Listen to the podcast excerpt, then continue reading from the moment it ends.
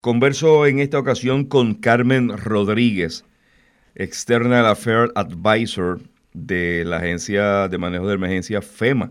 Gracias por responder a nuestra eh, llamada y conversar aquí en Guapa Radio. Muchas gracias a usted, eh, Rafa, y a Guapa Radio por invitarme a este programa. Bueno, eh, interesante conversar porque nos va a poner al día los puntos más importantes de lo que ha estado pasando eh, con la Agencia Federal de Manejo eh, de Emergencia FEMA. Vamos a escucharle.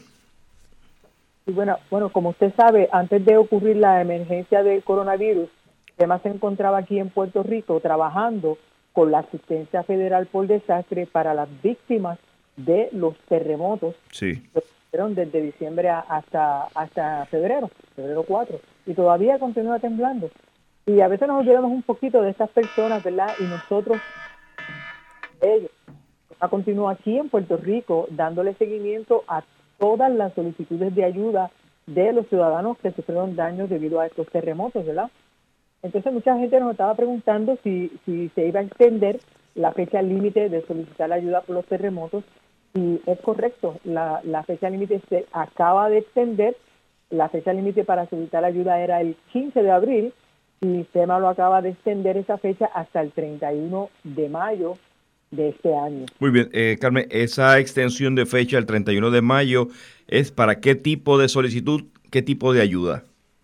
Bueno, se puede, hasta el 31 de mayo tienen las personas que no hayan sufrido, que no hayan todavía sometido una solicitud de asistencia federal por desastre de FEMA por los terremotos y ahora se deciden hacer esa, esa solicitud, ¿verdad? Tuvieron daños, dijeron que no, pero todavía tienen tiempo. Ok.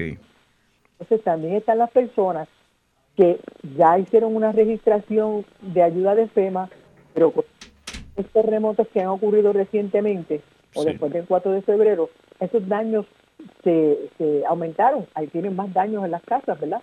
Entonces esas personas nos pueden llamar para actualizar la solicitud de ayuda y reportar esos daños adicionales.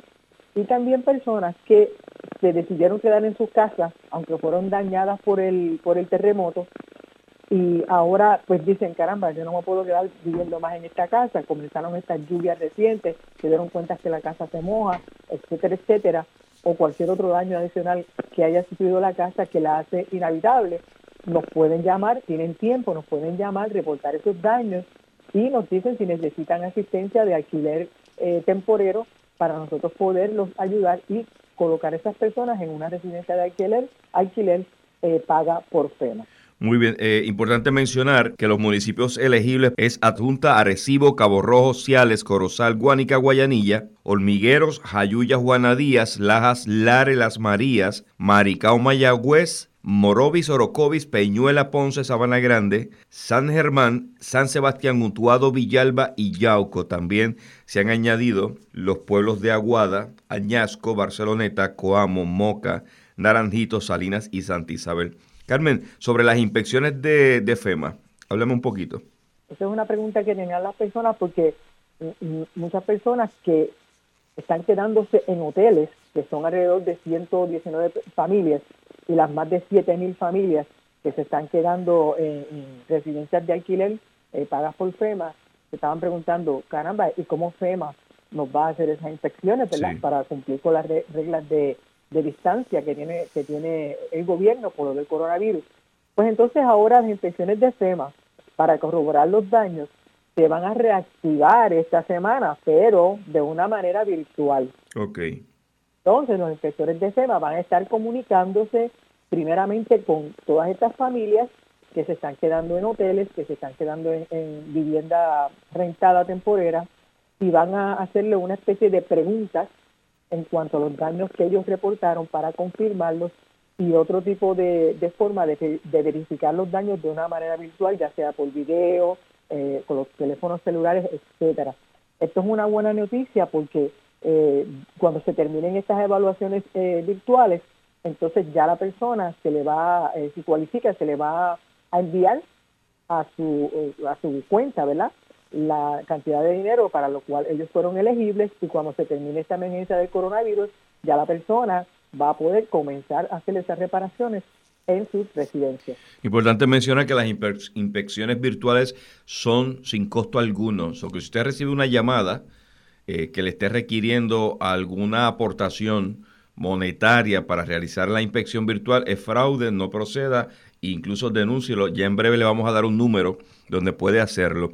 Carmen, eh, pregunto, antes de pasar a la próxima, eh, al próximo tema, ¿qué descualificaría una propiedad o quién podría quedar descualificado de este proceso? Porque mencionó que durante el periodo hasta el 31 de mayo se van a estar recibiendo solicitudes, se van a estar eh, actualizando, eh, revisando lo que ya se ha procesado, incluyendo algunas nuevas.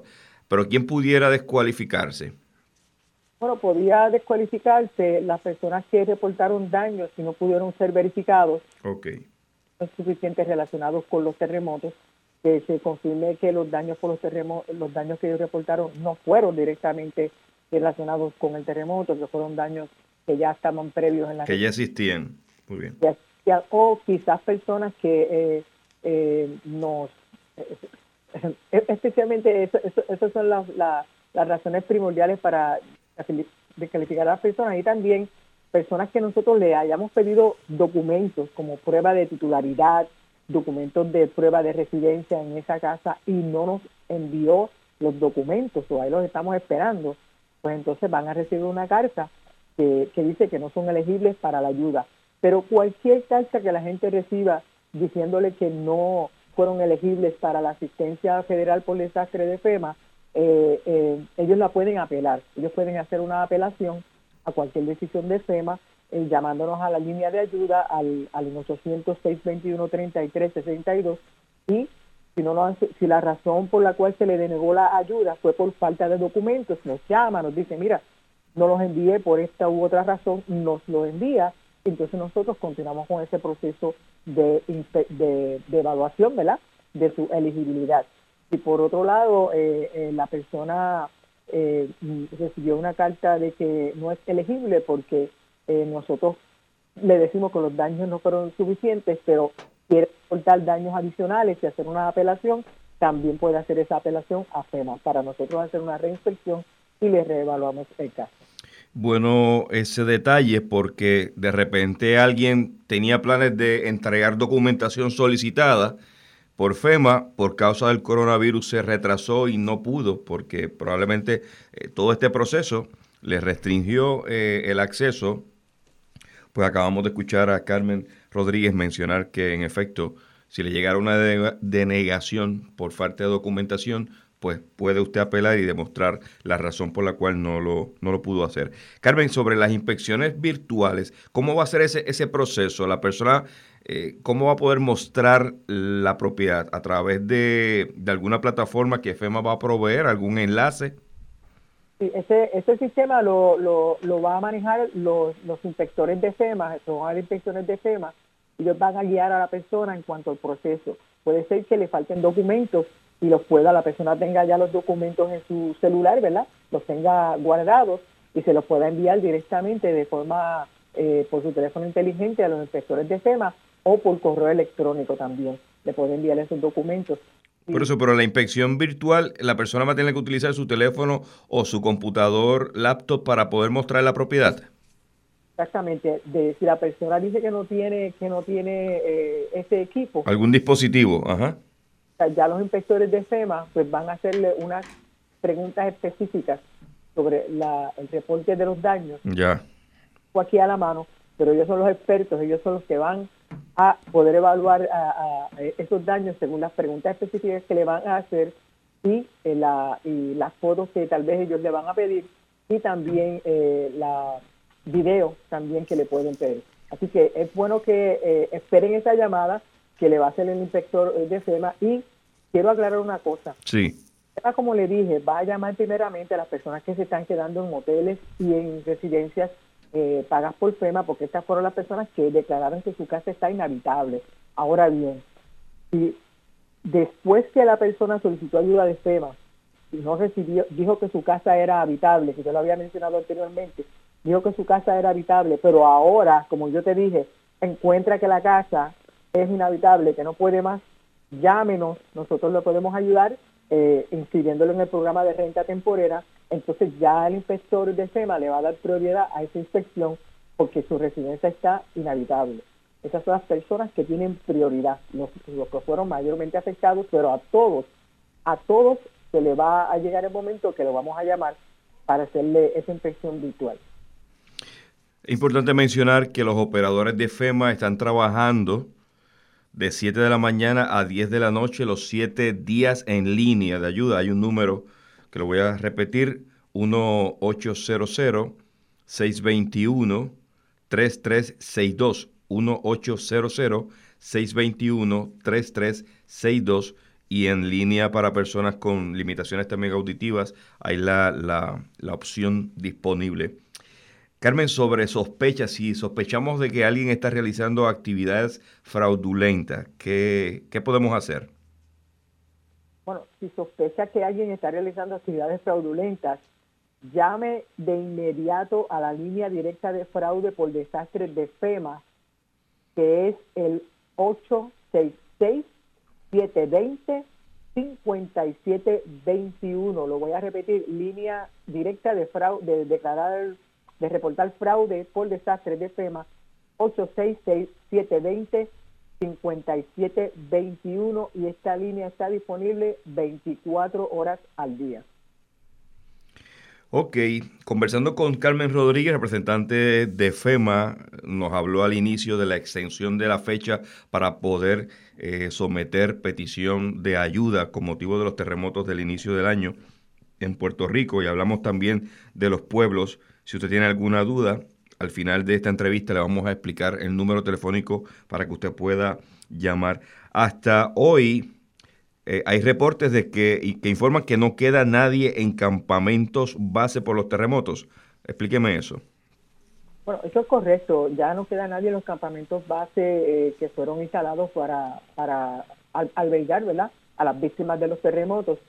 Y quedaban algunas personas en albergues no tradicionales, ¿verdad? Eh, le decimos las casas de campaña, que se quedaban fuera de los campamentos oficiales, en las calles, en algunas esquinas, pero a todas esas personas ya fueron orientados y se les ofreció otras opciones de albergue, eh, ya sea nuestro programa de renta temporera y también conjuntamente con el Departamento de Vivienda, se les eh, proveyó, se les ofreció y proveyó opciones de albergue. Ya en este momento no debería quedar nadie en estos campamentos eh, tradicionales. De las 119 familias que estaban alojadas en hoteles bajo el programa de albergue temporero de FEMA, ¿qué, qué sucede con ellos? Mira, ya, ya a muchas de estas personas se les, se le, se estaba eh, acabando, ¿verdad? Se estaba llegando a la fecha límite eh, de la asistencia de albergue en los hoteles, pero dada la circunstancia de, que ellos no han podido arreglar su casita, ¿verdad? Por debido al, coronavirus, eh, digo, a la situación del coronavirus. Que no, no se le ha podido hacer la inspección y no han podido arreglar sus casas, aunque ya hasta gente había recibido el dinero de FEMA ya no han podido arreglar sus residencias, pues se le extendió eh, ese alojamiento. Hace, hace dos semanas se le hizo una extensión, dos o tres semanas, una extensión de 30 días de alojamiento adicional y ya se está trabajando para seguir extendiendo esa estadía según la necesidad que tenga la familia. Excelente. Casi 8.000 familias se beneficiaron del programa de alquiler provisional de FEMA. ¿Ese beneficio aún queda eh, vigente o ya terminó? Bueno, mira, ya tenemos, son casi 8 personas, son unas están beneficiadas del programa de alquiler eh, y estas familias son casas continúan, en este momento continúan visitables. Y a esta persona se le va a llamar, como se dice, de la inspección virtual, podían recibir una extensión de pago de alquiler bajo este programa. Ninguna persona que no tenga dónde estar porque su casa fue destruida por los terremotos va a quedar desamparada o abandonada. Nosotros estamos aquí, FEMA, dándole apoyo al gobierno de Puerto Rico para trabajar con todas estas familias. Muy bien. hay una línea de consejería en crisis que están eh, ustedes también promoviendo, que es la línea Paz, disponible para personas que la, que la necesiten eh, utilizar en medio de, este proceso. También hay una línea de ayuda de servicios legales por desastre eh, vamos entonces a repasar, eh, Carmen, la información valiosa que has provisto en el día de hoy sobre la fecha al 31 de mayo. ¿Esa fecha qué representa? la fecha del 31 de mayo representa la nueva fecha límite para solicitar asistencia federal por desastre de FEMA si la persona sufrió un daño por los terremotos. Y también para llamarnos y actualizar la información que ya nos hayan provisto de los daños en su residencia, reportar daños adicionales y también para enviarnos documentos que le hayamos solicitado. Finalmente hay un tema que también es eh, importante mencionar, la fecha límite para solicitar desempleo por desastre, la misma también eh, fue extendida. ¿Hasta qué fecha? Sí, gracias por la pregunta. La fecha límite para solicitar desempleo por desastre relacionado con los terremotos era el 2 de abril y fue extendida hasta el 30 de junio de este año, 30 de junio de 2020. Eh, tienen todavía tiempo para solicitar eh, eh, desempleo por desastre, por el terremoto y pueden llamar a la línea 787-945-7900 y aquellas personas que se fueron de Puerto Rico, ¿verdad? Porque perdieron su, su trabajo debido al terremoto y tuvieron unos meses desempleados, eh, pueden comunicarse al 787-945-7898. Solo eh, como dato adicional pregunto, Carmen, ¿qué sucede en este periodo hasta el 31 de mayo si de repente algunas otras zonas tiemblan parecido a lo que pasó en el área suroeste? ¿Caen dentro de este periodo del 31 de mayo? ¿Se ¿Podrían entrar en el proceso de reclamación? Bueno, toda solicitud de SEMA es atendida, pero las la, la fechas principales para, para solicitar ayuda por el terremoto es hasta el 4 de febrero, que se fueron, que se fueron daños de los terremotos que ocurrieron desde diciembre hasta el 4 de febrero. Hasta esa fecha, ok, muy bien. Que sufrieron daños por los terremotos y sufrieron daños adicionales, nos pueden llamar y reportar esos daños. Y los que no habían llamado todavía, también nos pueden llamar y reportar daños por primera vez. Fantástico. Bueno, ¿alguna, ¿algún acceso eh, virtual que las personas que han escuchado esta información pero quieren repasarla pudieran accesar para entonces tener la información con ellos? La página de FEMA virtual. Sí. disasterassistance.gov diagonal e este, para español, repito, disasterassistance.gov diagonal ES. Y también tenemos disponible la aplicación de FEMA, FEMA Móvil App. Pueden bajar esa aplicación de FEMA en su teléfono inteligente y ahí pueden solicitar directamente la asistencia federal por desastre de FEMA. Gracias Carmen Rodríguez, External Affairs Advisor de FEMA, que nos ha compartido esta información valiosa. Manténgase conectado a través de todas las plataformas digitales de FEMA para que pueda actualizar cualquier información. Así que Carmen, más adelante seguimos en contacto para otra información valiosa que desees compartir aquí en Guapa Radio. Muchas gracias y saludos a toda la gerencia de Guapa Radio. Gracias a usted. Desde la redacción para Guapa Radio, Rafael Ángel Pérez Colón.